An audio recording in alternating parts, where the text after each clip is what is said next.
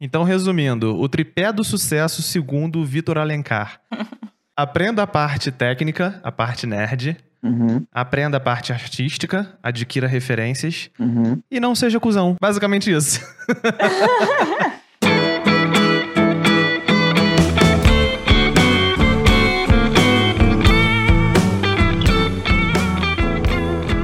Olá, galera! Muito bem-vindos a mais um episódio do nosso podcast do Audiovisual Arte. Eu tô aqui hoje com a Duda Lopes, Olá! nossa querida diretora de arte maravilhosa, e eu tô com o Vitor Alencar, famoso Vitor Cine, diretor de fotografia. Olá, prazer estar aqui com vocês. Então, o Vitor é, conheci em uma das minhas voltinhas pelo Instagram que eu tinha falado no último podcast, que eu estava sempre seguindo novos diretores né, e pessoas com quais eu queria trabalhar. E o Vitor foi uma delas. Eu saí caçando gente, fui admirando vários clipes e procurando a ficha técnica. Achei o Vitor há um tempinho atrás, segui, elogiei o trabalho e tudo, a gente começou a entrar em contato. A gente até ia começar a fazer um trabalho agora, mas infelizmente começou uma pandemia mundial. Você executou aquilo que a gente falou no primeiro podcast, né? Adicionou, seguiu uma pessoa, entrou em contato, mandou mensagem, fez Exatamente. network. Foi, e o Vitor faz parte do, do meu network aí de web. É, E aí, hoje, nosso objetivo é focar um pouco na história do Vitor e um pouco do lado mais inspiracional, né, de como tudo começou para ele e que todo mundo também, né, pode alcançar onde quiser chegar e que também não é tudo, tudo não é só técnica, né? Tem muita história aí por trás, tem muita batalha, tem muitas escolhas que as pessoas precisam fazer para estar onde estão hoje. E é isso, fala aí um pouquinho, Vitor, como que tudo começou. opa, é, valeu galera, valeu pelo convite aí, prazer estar aqui com vocês.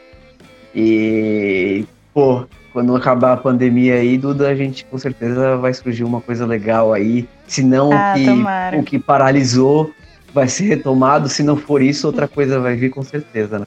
Ah, tomara. A gente chegou até a fazer visita técnica, né? Pois é, foi por pouco, assim, foi, Foi por um por triz. muito pouco, pois é.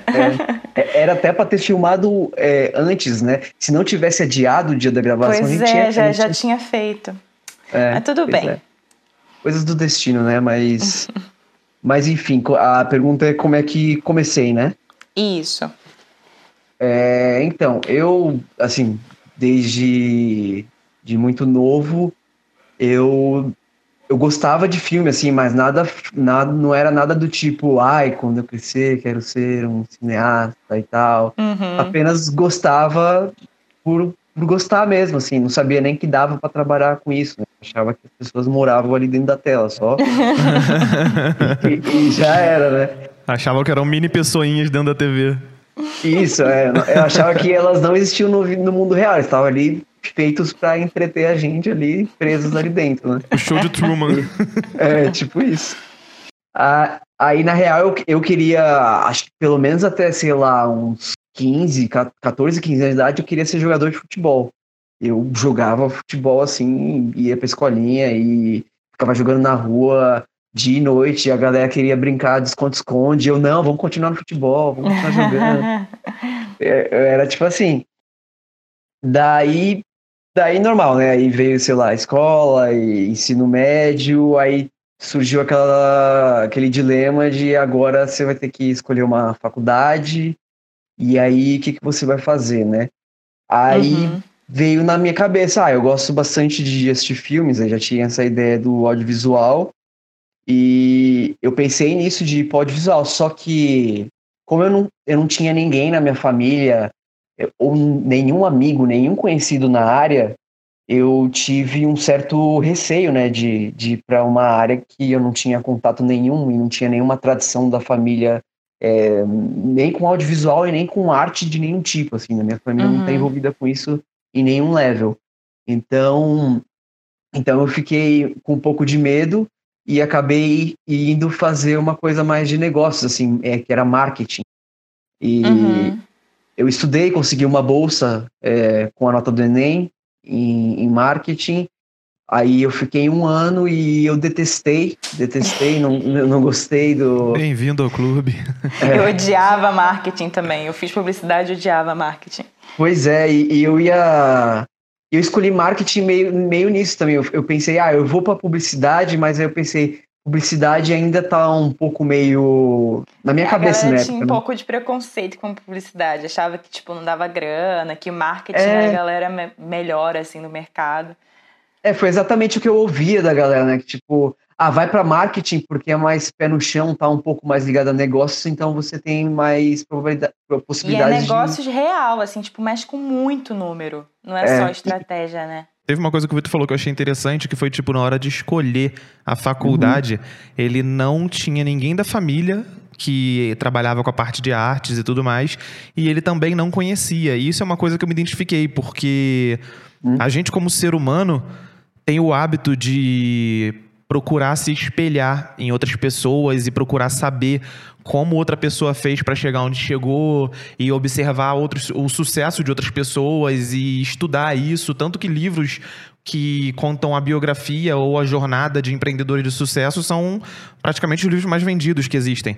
E Verdade é exatamente foi, exatamente isso uma das, essa é uma das coisas que me motivou a criar o grupo, a criar o podcast. E quando a Duda deu a ideia do podcast, eu fiquei animadaço porque eu sinto que é bom a gente botar no mundo histórias de pessoas da nossa área e provar, tipo, olha só, dá certo. Você não Inspirar, precisa. Né? Total. Exatamente, você não precisa vir de família bastada, você pode ralar para comprar sua primeira câmerazinha e começar a trampar. Enfim, é uma parada que, que, que eu acho que não só as pessoas de mais destaque, as pessoas que têm muitos seguidores deviam fazer. Eu acho que, na real, na minha opinião, todo profissional do ramo criativo devia criar conteúdo, devia falar sobre história e, e etc. Mas enfim, disseminar prossegue. A palavra. Exatamente, igual o testemunho de Jeová mesmo, disseminar a palavra é. do audiovisual. É, é, eu concordo, e é uma é uma coisa muito doida que eu fico até pensando agora que vocês falaram isso, eu fiquei refletindo aqui um pouco, que, que na época que eu, que eu, sei lá, que eu fiz de 17 para 18 anos, que eu tinha que, que estudar lá e, e, sei lá, tentar uma bolsa numa, numa faculdade, é, não tinha Instagram na época, eu acho que... Foi em que ano, você lembra? Cara, quando eu tinha 18 anos, acho que foi 2010. Ah, 2010. quase na mesma época que eu. Eu tinha 18 em 2009. É, tipo, isso foi em 2010. Eu, eu acho que o, face, o Facebook tava. Começando não tava nem tão popular, é com, começando. Começando aqui no e, Brasil, é. Isso. Então é, é uma coisa muito doida que se eu acho que se isso fosse agora, talvez eu não teria, entre aspas, assim, perdido esse ano fazendo marketing, porque eu teria é, pessoas é, que eu conseguiria alcançar através, sei lá, né? Referências mais próximas, assim, por Sim. Instagram, entendeu? Uhum. Eu poderia Nossa, me espelhar. Essa reflexão.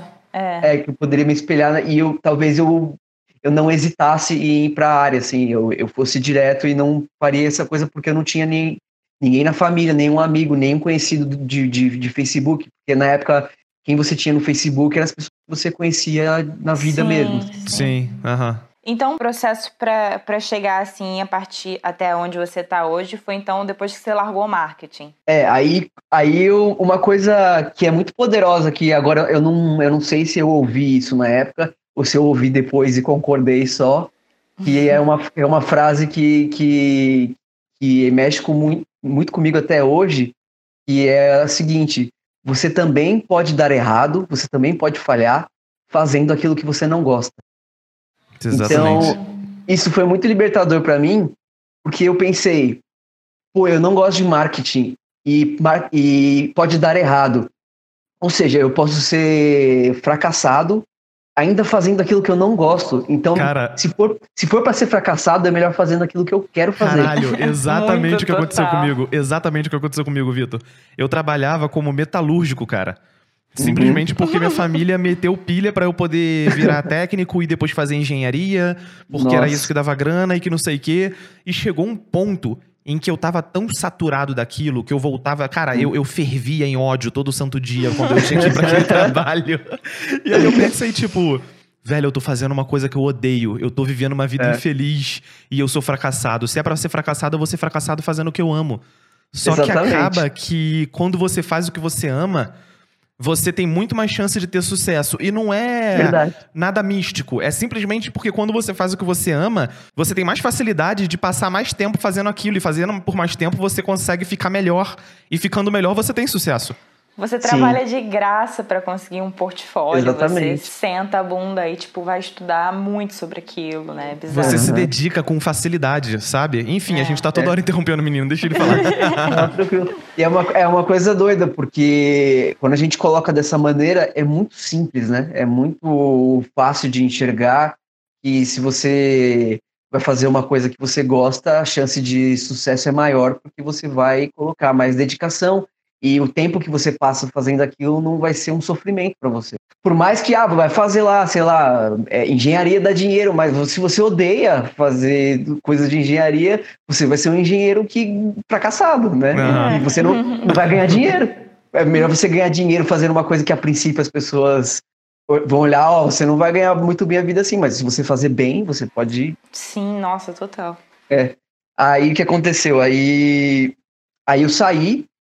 Aí na, na época eu, eu, não, eu não venho de uma família que, que poderia, sei lá, pagar a faculdade para mim nem nada. Então eu tive que sair da faculdade, era uma bolsa que eu tinha, foi uma decisão difícil. Eu queria já sair com, com no primeiro semestre, mas por eu ter uma bolsa e tal, eu aguentei mais um, mas aí depois Sim. eu não aguentei mais. E aí eu fiquei um semestre estudando para conseguir uma bolsa de novo para audiovisual, né? Aí eu consegui essa bolsa e eu entrei na Belas Artes de São Paulo, no audiovisual. Foda. É, aí foi, um- foi- mas foram momentos assim, meios de altos e baixos, né? Porque tinha, tinha dias que eu não ia para a faculdade porque eu não tinha grana para colocar no bilhete único para ir para a faculdade, faltava por causa disso. Caralho, eu tô me foi- identificando é- muito com a tua história, velho. É, foi bem treta, assim, mas. E, enfim, eu tinha que. Eu não podia tirar nenhuma nota vermelha também, porque senão eu perdia a bolsa. Uhum. Então eu tinha. E eu é nunca fui. pressão, né? É, tinha uma certa pressão nisso, né? Não, mas Enfim. certa não, uma pressão fodida. Até porque você tá fazendo uma coisa que você vai exercer pela sua vida, tá ligado? É, é uma É. decisão muito grande. Pois é. Mas eu sempre, eu sempre fui aquele aluno que eu ia bem, mas eu tinha preguiça de, de estudar em casa. Então eu sempre, eu sempre procurava fazer tudo que tinha que fazer é, de aprendizado, assim, na Uhum. sala. Eu também. sala mesmo. Pra eu, pra eu não levar coisa para casa, eu, eu procurava assimilar na hora e aprendi, aprendi, já era. Porque É. é, aquilo, é aquilo, tipo, eu tenho, eu tenho muita preguiça de estudar, mas eu gosto de aprender. Tipo, eu não gosto de estudar, eu gosto de aprender. Eu gosto de Eu aprender. Eu, assim. go- é, eu gosto de aprender coisas novas e tal, é legal. Mas depois chegar para casa e estudar, acho que cai num negócio de você fazer uma coisa por obrigação e você fazer uma coisa porque é novo é vezes o legal. cérebro já tá cansado também, né? É. Você chega em casa já, tipo, esgotado. É, então. Aí, aí eu acabei que, que passei bem pela, pela faculdade. Durante a faculdade eu fazia uns bicos, né? Eu trabalhava de como orientador de público, no que recepciona o público, mostra onde é o lugar para as pessoas no Teatro Municipal de São Paulo. Aí, e foi uma época bem legal, porque também eu assisti, tipo, diversas óperas lá, de tudo quanto é tipo, coisa que eu nem sabia, que orquestras tocando e tal. E eu acho que isso mais tarde até me influenciou é, artisticamente, assim, de referências e tal. E, e nisso eu juntei uma, uma grana é, para poder fazer tipo um intercâmbio, sabe, desses work and travel. É, eu, eu ficava tipo, eu ia em encontros de para aprender inglês com pessoas de um, de um site chamado Couchsurfing. Ah, ficava prati- irado, adoro É. Couchsurfing. Era tipo encontros que você fazia um rolê normal, assim, de se encontrar e. Sim, eles marcavam os encontros pela cidade, né? E aí você conversava e praticava inglês com outras pessoas e tal. E- exatamente. E a regra era que se você só podia conversar falando inglês. Isso me ajudou bastante. Aí eu queria fazer algum tipo de intercâmbio para, enfim, me aperfeiçoar. E, e eu vi que o único tipo de intercâmbio que eu poderia fazer é o intercâmbio que eu trabalhasse para eu poder ganhar, ganhar dinheiro lá e, e me manter. Aí tem, tinha esse intercâmbio que era o Work and Travel. Aí, enfim, aí eu peguei a grana que eu tinha juntado no teatro e eu sou meio mão de vaca, né? Eu consegui pagar esse intercâmbio fiquei lá quatro meses nos Estados Unidos, é, trabalhando em estação de esqui lá, aprendi a fazer snowboard, depois ainda viajei um pouco. E eu voltei com mais. Eu voltei com mais dinheiro do que eu tinha gastado para fazer o intercâmbio. Stonks. É, Stonks, é, eu voltei com mais. É, é, porque eu sou meio mão de vaca mesmo. Eu não, é, tipo, os, os, amigos que eu tava lá, eles esbanjavam, compravam um monte de Isso coisa. É foco, e eu pe... o nome disso é foco. É, e eu pegava, eu pegava o dinheiro que eu ganhava ali trabalhando, né? E peguei dois empregos lá. Educação e tal, financeira, meus jovens, é o nome disso. É, pois é. Guardava. Aí no que eu guardei, eu voltei, tipo, no, no último ano para me formar, já faltando, tipo, se eu, se eu faltasse mais duas, dois dias, eu repetia por falta. Então, eu foi meio que calculado isso já, né? Aí eu voltei e os grupos de TCC já estavam meio que formados. É, então eu entrei no, eu queria ser diretor, né, de um curta lá na época, mas como eu voltei e os grupos já estavam formados, eu entrei no, no grupo de umas amigas e uma já era diretora, uma, uma já ia fazer arte e tal. Aí, o que, que eu pensei, né? Eu pensei, ah, uma coisa que eu posso estar tá na minha cabeça, né? Porque, porque eu posso estar tá, ter uma influência direta no, no curta é se eu fazer o roteiro e se eu fazer a fotografia.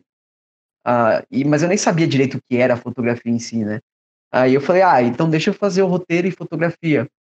Aí elas falaram, ah, beleza. Aí a gente fez, eu fiz o roteiro desse curta e e aí quando chegou a hora de filmar, né, aprovado tudo, o roteiro e tal, na hora de filmar a gente não tinha câmera, tinha umas mini DVs lá, umas câmeras na, na Belas Artes para alugar.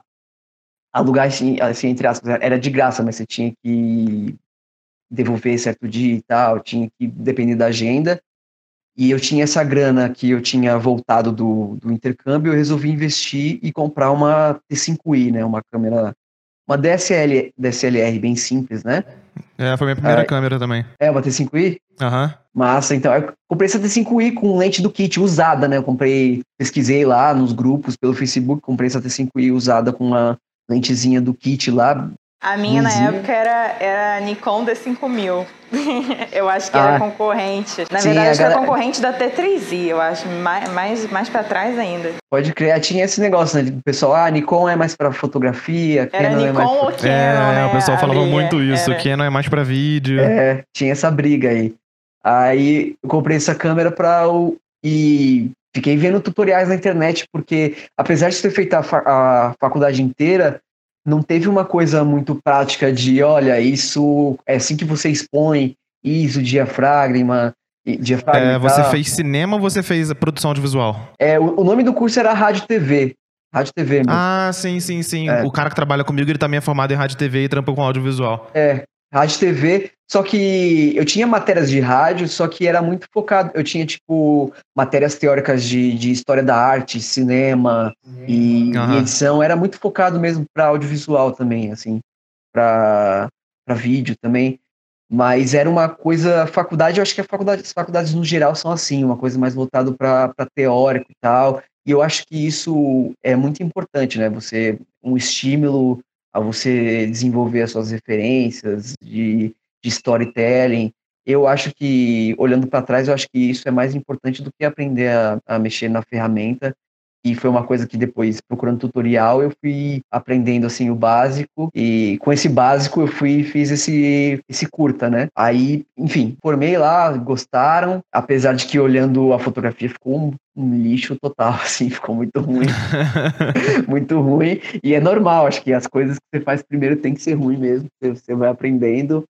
Porque sempre tem aquilo, né? Quando você está na faculdade, você quer ser o o, o, Scorsese, o Wes Anderson, você quer fazer aquelas coisas mirabolantes, você escreve um roteiro. É, e quer filosofar, é, quer ser conceitual e profundo. É, você quer ganhar o Oscar já com o seu primeiro curta da faculdade, você já quer ganhar o Sim, Oscar. Você exatamente. quer mudar o mundo com aquilo ali, e era o que eu queria fazer. E aí, quando você vê o resultado daquilo, você fica decepcionado, né? Nossa, isso aqui tá muito amador e tal. E eu acho que muita gente meio que desiste nessa etapa, assim, quando tem essas alta expectativa de ser o próximo dire diretor, assim, diretor, diretora que vai revolucionar o mundo e quando vê a primeira coisa que faz, vê o lixo que é o resultado.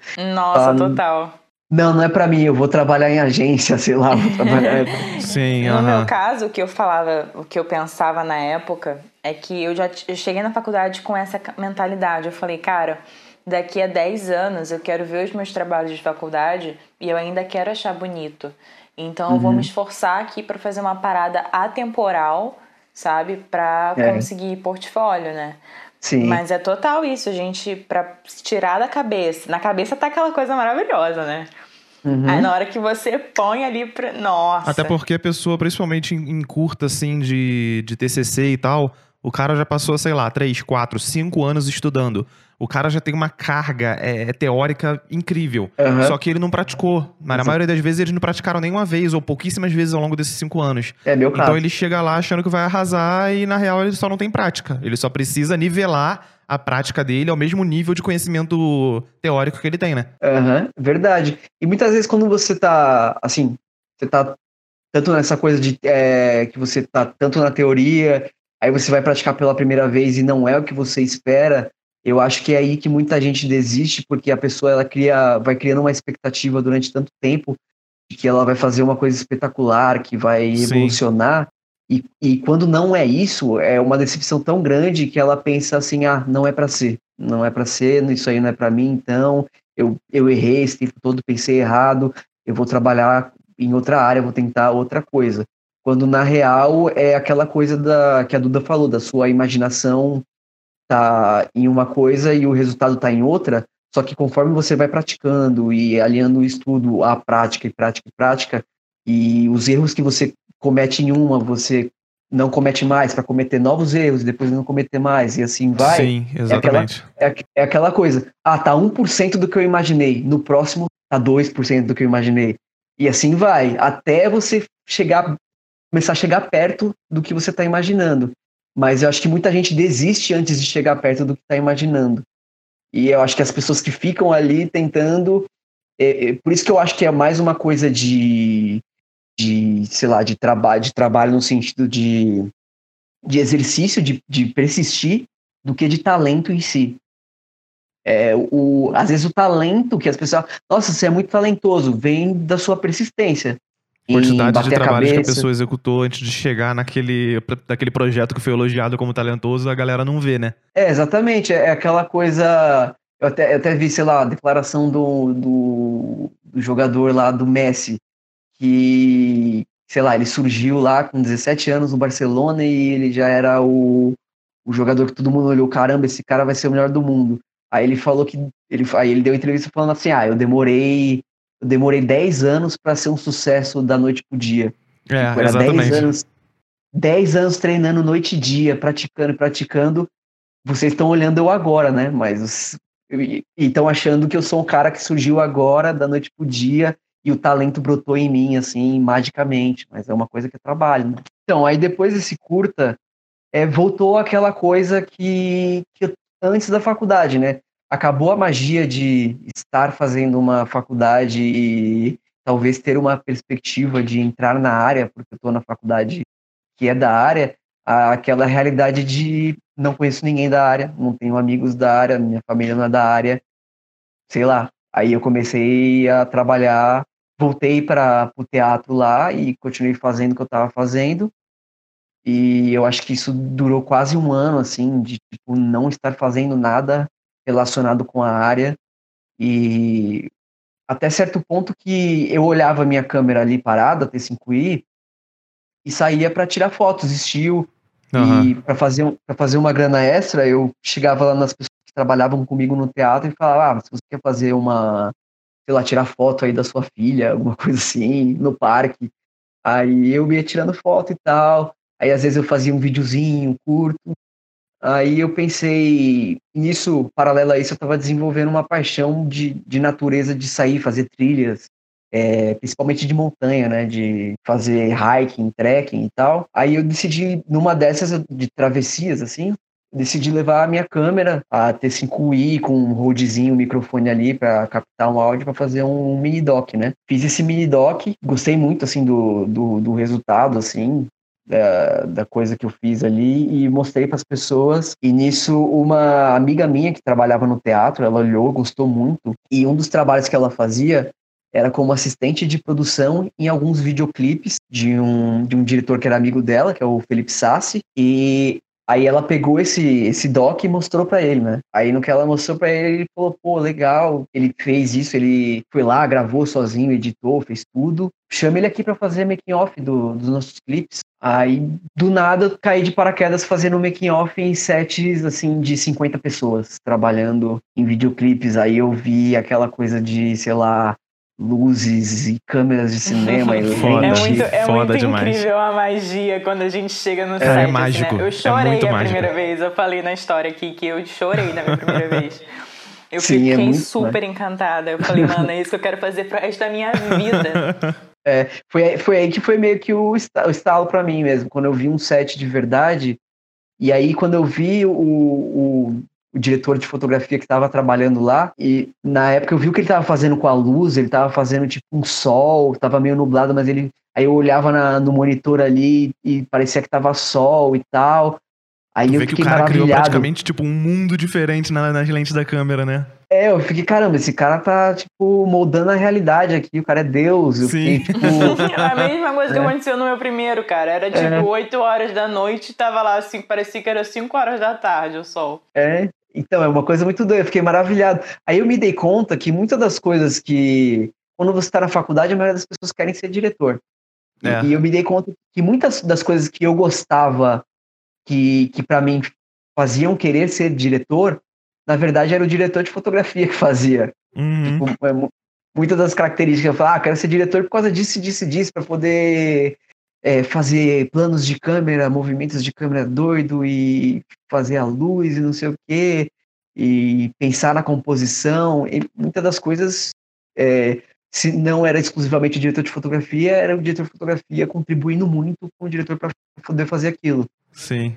Aí, aí nisso eu fiquei maravilhado. Aí, aí foi um atrás do outro, né? Depois desse making off, me chamou para fazer mais making offs de, de outros clipes. E nisso, os artistas que do- dos clipes que eu fazia making off, eles gostavam do, do resultado final do vídeo que eu fazia e começaram a me chamar para fazer conteúdo diversos para eles, né? Então aí eu, eu me vi viajando para Salvador para fazer conteúdo para Glória Groove, para Cláudia Leite, para ir viajar Foda, velho. do nada, assim, tá? Via... E isso tudo surgiu de um mini doc que você fez e mostrou pras pessoas. Sim, Ou seja, pr- primeiro ponto, você se dispôs a criar algo novo, alguma coisa do zero. sim. E segundo ponto, É, sem nada em troca. você finalizou aquilo que você criou e provavelmente você deve ter olhado pra aquilo e deve ter falado que não ficou perfeito, mas ainda assim você foi lá e mostrou pras pessoas. Exatamente. Porque muita gente, muita gente se deixa levar pelo sentimento de tipo fazer a coisa, ver que não ficou tão bom quanto tava na cabeça dele, igual a Duda falou, e aí não mostra pra ninguém, tá ligado?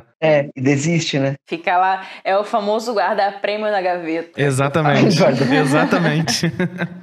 É, é bem isso mesmo. É, e, e foi uma coisa que eu lembro até que na época que eu fui fazer esse mini doc, foi tipo uma coisa que eu tava assim meio triste assim de não conseguir entrar na área, mas eu parei pra pensar, mas tipo, mano, a oportunidade não vai cair assim do céu, né? Eu vou fazer minhas coisas aqui, né? Vou criar meus vídeos, né? Vou vou criar meu portfólio, né? E eu fui fazer esse mini doc. É, Exatamente. foi tipo isso. Aí foi vindo um make-off através do outro e os artistas começaram a me chamar e eu tava viajando com os artistas, aí eu meio que virei esse negócio que chamam de filmmaker, né? Ou videomaker, né? Uhum. Que faz esses vídeos, grava, edita, colores e, e sobe até pro YouTube pros artistas. Cumpre todas as etapas do processo da criação de um vídeo, né? Exatamente. E isso, mais tarde, eu fui ver que me ajudou bastante como diretor de fotografia, principalmente para pensar na, na montagem, né? Como é que aquilo vai montar, como é que aquele plano vai cortar com aquele, que vai cortar com de outra cena que vai vir depois. Sim, isso é uma coisa que eu acho que todo mundo que trabalha no audiovisual, por mais que a pessoa não queira ser videomaker, que ela queira focar em uma coisa só, eu acho que o mínimo que ela tem que fazer é ter uma noção de tudo o que está acontecendo no set. E isso é uma coisa que até o próprio Christopher fucking Nolan fala. Ele fala que, Sim. tipo, ele não é bom em tudo, mas ele foi chato o suficiente ao ponto de estudar o que, que cada um tá fazendo dentro do set pra poder exigir que as pessoas façam o trabalho delas direito. E aí a galera gosta de Sim. botar aquela frase de efeito, né? Aquelas fotos tipo do Dominic Toretto, assim, com frase de efeito. Aí coloca a foto do Christopher Nolan segurando um boom durante uma cena da gravação de um filme dele, tá ligado? Que foda. É tipo isso mesmo. E, é, e assim, é, fazendo make, os making-offs também desses sets maiores, e até, aí depois, sei lá, um diretor de fotografia que eu conheci, ah, eu vou fazer fotografia para um comercial aqui da L'Oréal. Eu ficava não só ali na cola dos diretores, diretoras de fotografia, perguntando, cara, que que, que você está usando essa lente, essa câmera aí? Perguntava para os assistentes, os caras de elétrica e tal, é, por, por que essa luz e aquela luz ali e tal, o que, que ela faz?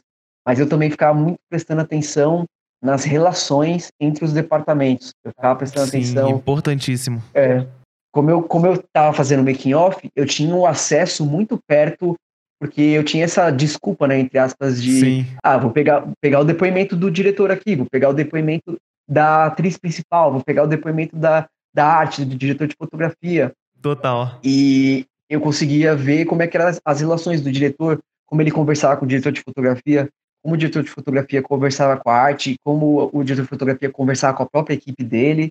E acho que isso me ajudou bastante, porque depois de videomaker para diretor de fotografia, eu não passei por etapas de ser assistente de câmera nem nada. Eu preferi já ser um diretor de fotografia, ser um diretor de fotografia que faz coisas de graça, pequena e Aham. se mata para depois subir assim.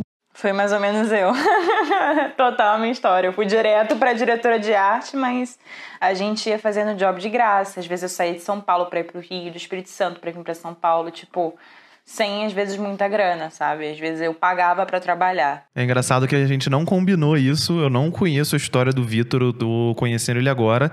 E o que você tá contando, o teu processo, o teu passo a passo, Uhum. foi exatamente coisas que eu e a Duda já tínhamos conversado aqui nos episódios anteriores. Pô, que De, massa. tipo, se disponibilizar a trabalhar por conta própria, trabalhar de graça, é se enfiar no meio, é perguntar, é ser chato, é fazer contato, é mostrar o que você faz pras pessoas, é procurar se informar, tá ligado? E, e é muito foda ver que, tipo, Uhum. isso funcionou na prática, não só comigo e com ela, mas com você também, tá ligado?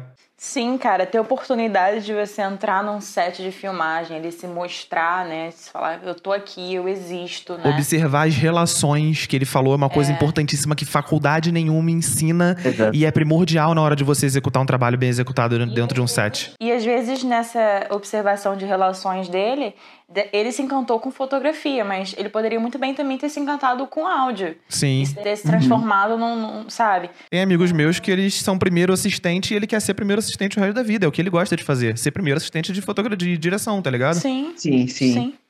É, é porque Sim. no audiovisual, às vezes as pessoas pensam que é uma coisa como se fosse numa empresa, né? Ah, você é o júnior para depois virar é, pleno e depois sênior, mas muito do audiovisual são profissões que a pessoa escolhe e ela quer ficar nela, ele quer ser pouquista sempre, ele, ele quer ser gaffer sempre, não é uma coisa, às vezes funciona como etapa, mas muitas vezes aquela profissão já é o fim.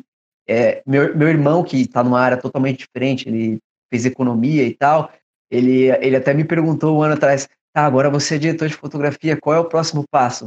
Aí eu falo pra ele, não tem próximo passo, eu sou diretor de fotografia e eu vou ser diretor de fotografia a vida inteira e eu vou melhorar, Próximo passo é ganhar um Oscar.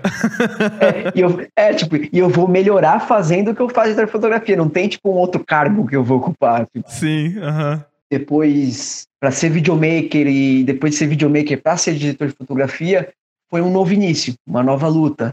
E Foi começar do zero, né? Dar um passo pra trás pra dar dois pra frente. exatamente, porque nessa etapa já que eu estava fazendo muitos vídeos e tal, conteúdo, aí ia ser chamado para fazer shows, eventos e tal, eu estava ainda assim consagrado já como filmmaker. E eu já estava felizão, eu poderia é, eu já eu já estava vivendo de audiovisual, que é pra- que para mim há, há pouco tempo atrás já era impossível assim eu já estava vivendo fazendo aquilo assim audiovisual e mas aí tinha aquele negócio de eu querer ser diretor de fotografia e tal que, que ficava na minha cabeça falando aí eu tive tive que recusar trabalhos de videomaker para me posicionar como diretor de fotografia não agora eu sou diretor de, diretor de fotografia é claro que por debaixo dos panos assim eu pegava um ou outro para não morrer de fome né Aham. Tem que pagar os boletos, né? é, mas eu recusava, assim, numa medida para me dar um tempo livre para eu poder fazer direção de fotografia em projetos é, não pagos, né, de graça, Uhum. junto com pessoas que estavam na mesma febre que eu, por exemplo, a, é, o Fernando Mencosini, que, que, que, é, que é diretor, ele estava nessa mesma época querendo virar diretor, e, e eu querendo virar diretor de fotografia.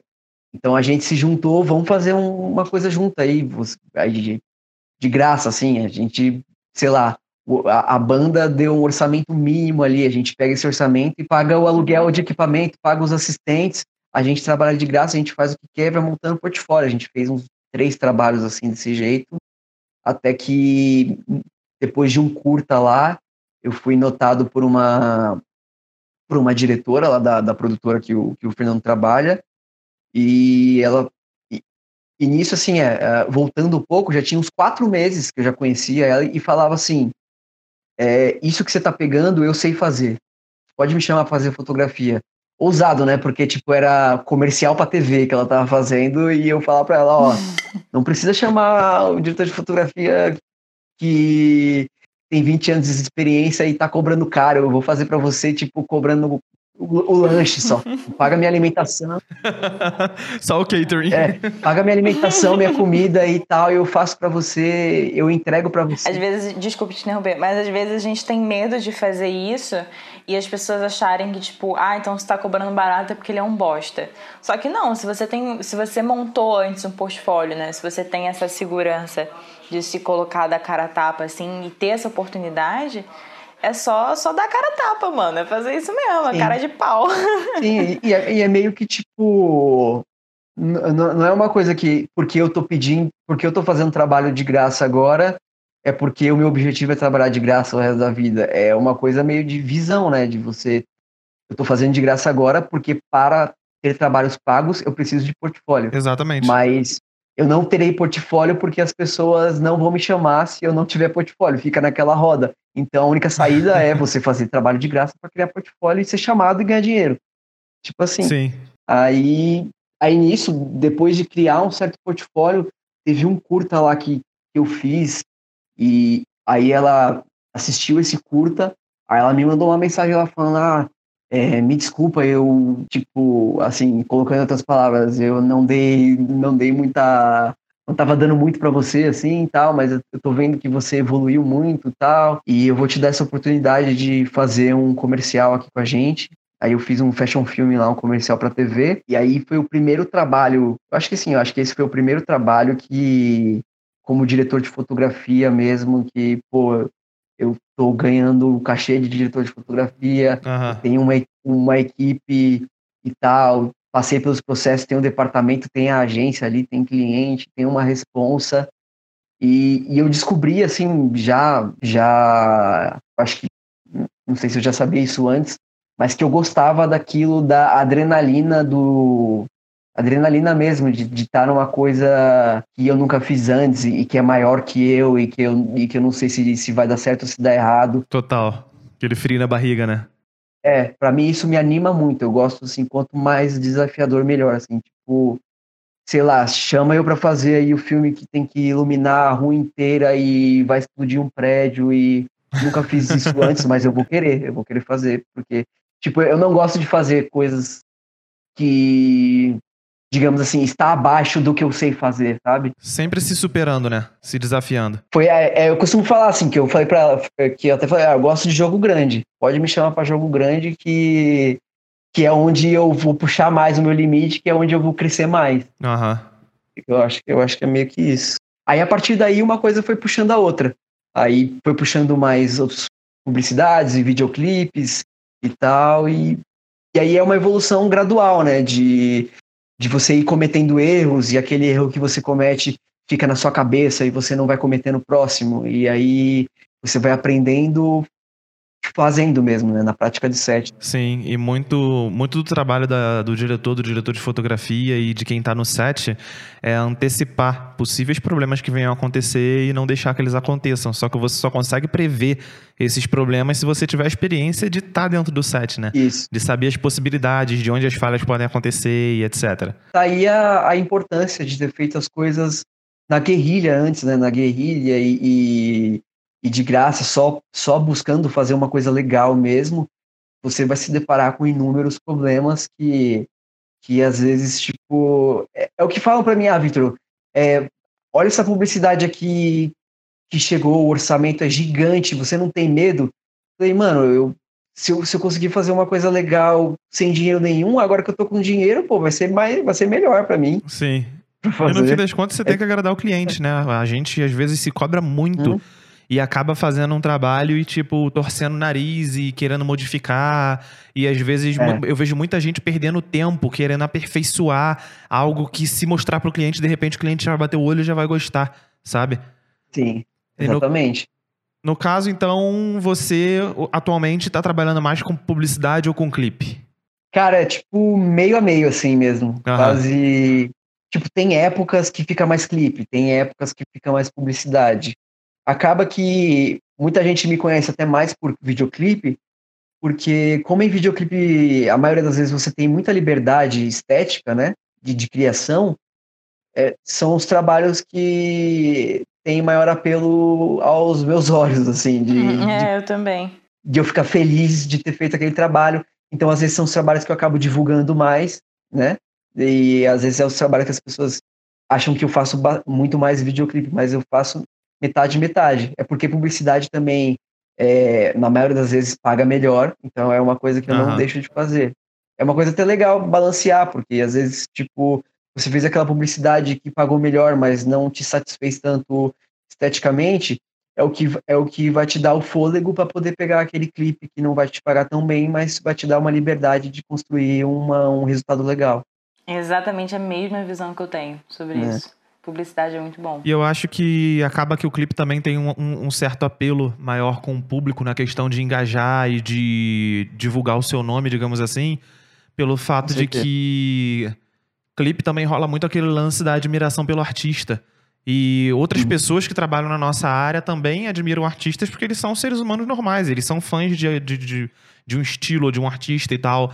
E quando você pega e, plau, bota na mesa assim, tá aqui meu portfólio, e ali no meio tem um artista do qual o cara é fã, ou de repente um clipe que o cara viu que o cara gostou muito, igual já aconteceu de, por exemplo, em 2000 e entre 2014 e 2016, acho que foi em 2016, eu vi um clipe de um rapper que eu ouvia bastante, que é Cachorro Magro, o apelido dele no, no, no rap, né? O Shaolin. E aí uhum. ele lançou um clipe muito, muito, muito foda. O nome do clipe é. Acho que é Bang, uhum. o nome do clipe. Aí eu vi o clipe e eu achei muito irado na época, tá ligado? É, com, é, é o produção do Tropiquilas até. 2014, olha lá, ó, 2014. É Cachorro Magro, produção Tropiquilas. E quando eu vi esse clipe na época, em 2014, foi um, um ano antes de eu largar tudo e ir pro audiovisual. Eu vi esse clipe e eu achei absurdo de bom. Eu achei muito foda. E aí, ano passado, em 2019, depois de eu já estar no meio, de eu já ter criado o grupo, de eu já ter contato com um monte de gente, eu fui ver a direção de fotografia e é do Kleber. E o Kleber é um dos membros do grupo, um dos parceiros, tá ligado? Que troca ideia direto com a gente. E, Pô, e, e, o Kleber Paredes, né? Conheço. Gente finíssima e com trabalhos excelentes. E quando eu olhei, eu falei, tipo, aquele clipe que eu gostava tanto, que eu assistia no repeat ali, dando replay direto, foi o Kleber que fez. E eu troco ideia com o Kleber desde 2016, 2017, tá ligado? Da hora. Aí rola meio que essa identificação, né? Rola um apeguinho do artista, né? Então. Também. Sim. É, rola bastante. É, clipe acaba. É o que você falou mesmo, acaba fazendo o seu, seu nome rodar bastante, assim, quando é um, um clipe que deu certo, assim, o artista, o artista é grande e tal, as pessoas vão ver ali na, na ficha técnica, né? Vão ver, ah, quem fez isso? Olha que legal, a fotografia, quem foi que fez e tal. Uhum. Aí acaba, acaba, e é uma coisa doida, porque hum, é, me chamam, por exemplo, na publicidade, muitas vezes eles me chamam pelo portfólio que eles vê do que eu fui capaz de fazer nos clipes mas eles me chamam para fazer uma coisa que é muito mais simples, do, muitas vezes, do que o que eu fiz no clipe. Tipo, caramba, você fez um negócio muito doido aí no clipe com a câmera, com a luz, e por isso que eu vou te chamar para fazer o um negócio aqui. Mas é uma coisa, tipo, simples de fazer, só que eu acho que eles não chamariam se eu estivesse fazendo coisa simples. Sim. É, é meio, é, é meio um, um paradoxo nisso. Como é que funciona o seu processo criativo na hora que você vai vai setar uma iluminação para um certo tipo de cenário ou ler um briefing do cliente e, e criar Posso algo falar novo? uma que Pode. eu já conheço. É. Evitar parede branca. É que às vezes é pertinente, né? Dependendo da história. Só que eu vou falar para você que esse trauma de parede branca meu, ele vem desde a, dessa época de, sei lá, talvez esse primeiro curta da faculdade que eu fiz, de, de fazer as coisas tão amador e, e, e depois assistir as coisas amadoras que eu fiz e ficar, olhando, e ficar assistindo e olhando, puta merda, aquela parede branca, odeio, ficou tão amador isso aí. Uhum, é muito amador, né? É verdade. É. Custa nada, cara, encher a parede de quadro, sei lá, reveste com tecido, bota luz ali, troca uhum. a cor da, da luz e ilumina a parede, né? Sei lá. É, aí é um trauma meio que, que tipo, eu, eu carreguei e até pouco tempo atrás, assim, é um trauma que eu, eu sempre tento é, estava tentando, né, antes de me desvincular daquilo parecer amador. Porque no começo a gente, é, eu ali com o Fernando, a gente tinha que fazer coisas com é, pouquíssimo dinheiro, mas o nosso objetivo era fazer. Eu quero que a pessoa que assista isso, eles olhem e achem que a gente teve grana pra caramba. Pra... Eu quero que eles assistam e, e, e, pensem, caramba, quem fez isso é profissa, quem fez isso é muito profissa. Então eu começava a visitar os lugares que a gente ia gravar e, e ter umas espécies de gatilhos de, de ver coisas que para mim já gritava, amador, não, amador, não, não, não, não dá para fazer isso, não dá para fazer. É, é, tipo... E parede branca para você, no caso, se encaixa aí. É, era, um, era uma das coisas assim de, de amador, assim, de, de, de para mim já despertava ou, ou, sei lá, gravar num sol do meio-dia de qualquer jeito. Uhum, e, uhum. e, sei lá, a pessoa que eu tô gravando, ele tá com uma roupa que ele resolveu usar no dia e não teve nenhum planejamento para isso. Essas coisas, assim. Sim. Tanto que, a, apesar de ser diretor de fotografia, como a gente começa na guerrilha, é, a gente se preocupava com tudo, né? Eu, eu, ia pensar na luz e na câmera e tal, mas eu ficava conversando ali com, com o diretor e tal. Eu, pô, mas como é que vai estar a roupa da pessoa aí? Da, é, presta atenção na roupa da pessoa, presta atenção no sei o quê. É porque é muito estética também, é. né? O DA e o DP, eles trabalham muito juntos, Sim. né? Tem que ter essa, essa sinergia. É, exatamente, tem que ter muito. E é uma coisa, é uma coisa meio doida, porque nos primeiros trabalhos que, que, que eu fiz não tinha, não tinha ninguém na arte, né?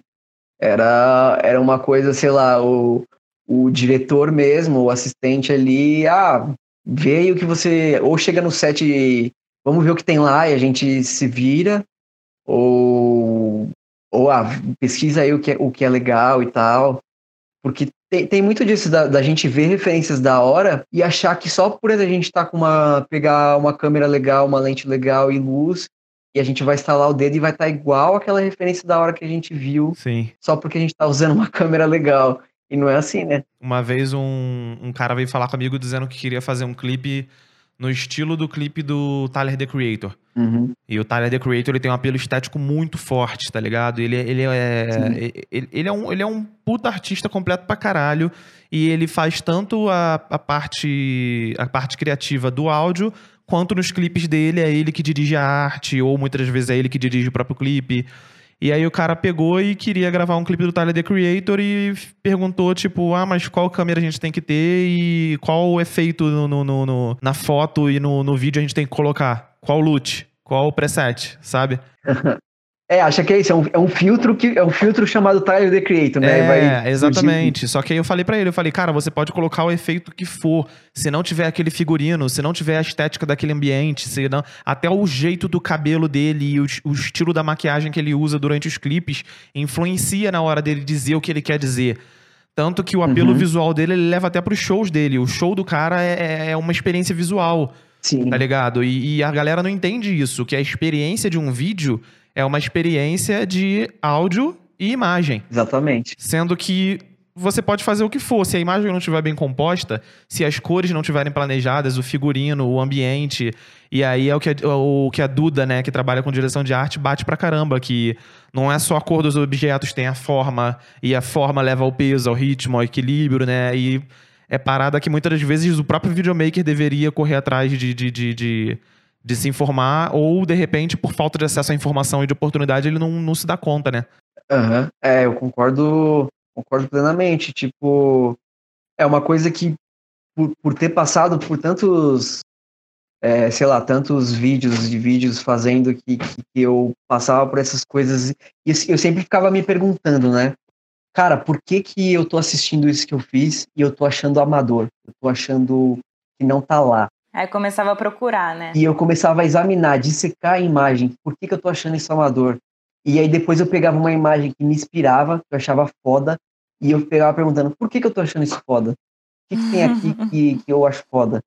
E aí eu comecei, eu comecei, assim, ao longo do tempo, né? Uma coisa que vem é, conforme você vai, sei lá, evoluindo, né? E você começa a observar que alguns padrões vão se repetindo do porquê que você tá achando aquilo foda. Uhum. E aí você vai ver um, um, outro trabalho de um outro artista totalmente diferente e, e você acha foda igual. E você por que, que eu tô achando? E você vai procurando coisas que padrões de, de luz, de, de arte, de figurino, uhum. cuidado que as pessoas estão tendo que vão se repetindo, né? E você vai buscando chegar naquele nível, mas é claro, do, do seu jeito, né? Então, Vitor, você falou que quer ir até o final sendo diretor de fotografia, mas quais que são suas metas, assim, dentro da, dessa profissão?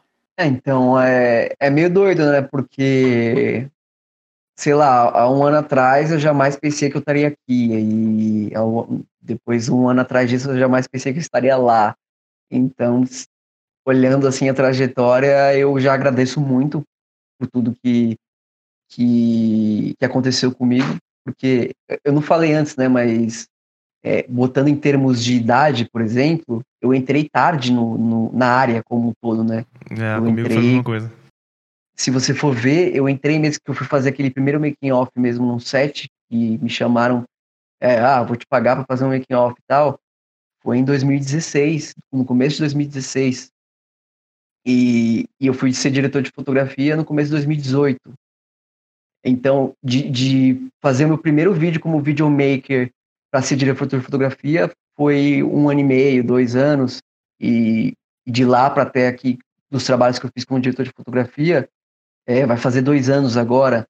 Então, eu comecei tarde, mas depois que eu comecei foi muito rápido, as coisas aconteceram. Então, eu, eu, eu estipulo assim para mim, assim, eu, eu me imagino é mais para frente continuar fazendo o que eu tô fazendo, só que cada vez maior, né, em sets maiores e tal, pegar pegar um nicho assim de publicidade que tenha a, a liberdade estética que o videoclipe tem, essas publicidades mais conceituais e tal, porque porque em tese assim são publicidades que você vai ter um material muito bom e ao mesmo tempo você vai estar ganhando bem para fazer, né? e, tam, e também, além delas, também entrar em séries, longa-metragem, mas isso é um pouco mais para frente, mas eu, eu, com certeza me imagino fazendo mais, mais longas e séries. Poderia, sei lá, começar como segunda unidade no longa, ou série, e depois depois é o que eu me imagino fazendo pro resto da vida, assim, e alternando, assim, entre, entre longas. Para mim, acho que seria perfeito fazer tipo, um longa aqui e na pausa pro outro longa eu faço uns clipes e publicidade. Tem uma hora que a gente começa já a escolher, né? Tipo, o que a gente mais acredita ali no meio de todas aquelas coisas e, e vai, né? Uhum. É, tipo isso. É o que eu mais imagino, assim. Aí, aí isso vai passar por diferentes temáticas, né? De de, dos longas e tal. E eu espero que sejam histórias legais de serem contadas, boas, assim, que influenciem, de certa forma, as vidas das pessoas, né? Ai, que irado. Emocionar é arte, né, gente? A arte faz isso. É, emocionar. São, são os artistas. é, é, é legal, tem até um livro que eu li uma época que eu que era de edição, acho que era num piscar de olhos. Esse livro é foda, esse livro é uma bíblia, velho. É, que é muito foda. Ele fala pra edição, mas acho que é tudo que você faz na arte, né? Que ele fala que a primeira, a primeira escolha numa montagem é, é a emoção. Sim. É, é, é, o corte que faz você sentir alguma coisa. E para mim essa é sempre a primeira escolha do que eu tô fazendo. É se aquilo me emocionou de alguma forma, se aquilo me tocou de alguma forma, porque as pessoas ficam muito, ah, me passa, as pessoas acham que tem uma fórmula mágica, assim, tipo de um setup de luz universal que, que eu vou te falar e com isso você vai apertar o botão ali e vai estar tá bom sempre e tal. Mas muito do, do, sei lá, da fotografia que, que eu entrego é muito por essa coisa de É claro que depois que você passa a barreira de aprender todas as técnicas e tal, é, muitas, muitas pessoas vão estar nivelado. Todo mundo vai saber as mesmas coisas de técnica e tal. E por que, que um fotógrafo não é igual ao outro? Porque cada um tem a sua vivência, cada um tem as suas referências de vida, cada um viajou para um lugar e não para o outro, cada um conheceu é, umas pessoas e tem amigos de certa forma e viveu Nossa, coisas super diferentes. falo isso. Tem que super ser nessa vibe. Sim, a soma das nossas experiências, né? O nosso trabalho e a nossa visão é a soma das nossas experiências, né? Com certeza. Exa exatamente. Isso vai contar muito, porque por mais que, sei lá, você está tentando pegar uma fórmula ali, vai ter uma hora no set que vai ter um imprevisto e, e vão perguntar para você, e aí, o que, a gente vai, o que a gente faz agora? Como é que a gente vai fazer agora? E nessa hora, o que vai contar é a sua intuição. É você fazer ali uma coisa que, sei lá, pela emoção, pela intuição. E nessa hora da intuição, você meio que não está pensando, de certa forma, racionalmente, mas você está pensando rápido, baseado em tudo que você viveu até ali, entendeu? Nossa, total, total, total, total. Tudo que você acha legal, que você não acha legal, e o que você acha bom, que não é bom, que você acha que vai dar certo, que não vai dar, tudo está baseado em você tomar aquela decisão de dois segundos baseado na sua intuição. E por isso que eu acho que cada artista é único, né? Cada um vai fazer. A, a, gente vai para a mesma escola, vai ter o mesmo professor, mas cada um vai fazer um trabalho diferente, cada coisa, né? Sim, total.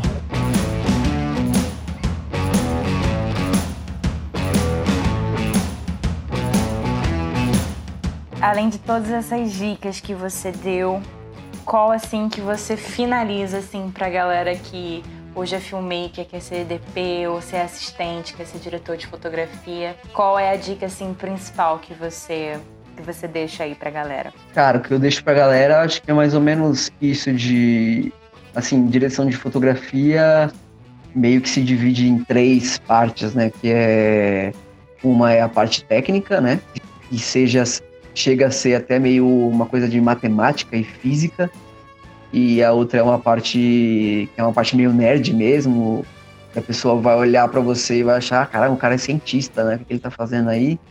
E outra parte é criativa, e você tem que ser mais artista mesmo, que é essa parte que eu falei de, de referências, de in, intuição e tal.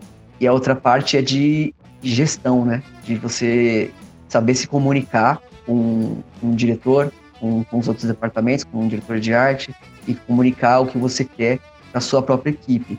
Então eu acho que se você tem uma coisa, mas não tem a outra, se tem duas coisas ou não tem a outra, é, você vai ter dificuldades. Você pode ser o cara mais nerd de, de equipamentos e, e, e luz e composição, mas, cara, se você não alimentou você mesmo como artista, ou você não alimentou você mesmo como uma pessoa que se comunica bem, você vai ser deixado de lado. E você vai ser aquele cara nerd que tá ali no set falando. Ah, não, mas ma mate matematicamente isso não dá certo. não dá certo. Vai ser o chatão do rolê. Você vai ser o chatão do rolê e ninguém vai te chamar para trabalhar de novo. Aham, total. Você vai ser aquele, aquele chatão lá do rolê. Ah, não, isso não dá certo porque tá subexposto. E você falar isso pro diretor, ele vai olhar para você e tipo, mano, então, resumindo, o tripé do sucesso segundo Vitor Alencar. Aprenda a parte técnica, a parte nerd. Uhum. Aprenda a parte artística, adquira referências. Uhum. E não seja cuzão. Basicamente isso. Exatamente. Eu, eu, acho que é. Até mais importante é a que você falou no final, não seja cuzão. Porque se, Porque se você for cuzão, vai inibir todas as outras partes e você nem. Vai jogar fora tudo que você estudou, né? Tudo que você. Isso. Show de bola, cara. Cara, parabéns pelo seu trabalho. Muito obrigado por ter vindo aqui trocar essa ideia com a gente. Pra galera que tá escutando a gente pela primeira vez, nós somos o podcast do Audiovisual Arte, um grupo criado no Facebook que agora tá começando a se expandir. O perfil do Vitor vai estar tá na descrição. É vitor.cine, se eu não me engano, não é, Vitor? Isso, Victor.cine. Victor.cine. O perfil da Duda Lopes e o meu já estão nos outros episódios, tá em tudo quanto é canto. Muito obrigado pela presença e pela audiência de vocês e até a próxima. Obrigada, Vitor. Tô ansiosa pra gente trabalhar junto de novo. Quer dizer, começar a trabalhar junto. a gente quase foi, mas vamos lá. Sim, sim. Vai rolar com certeza aí. Vamos voltar com tudo aí. Obrigado um aí. Um beijo gente. grande, gente. Tchau.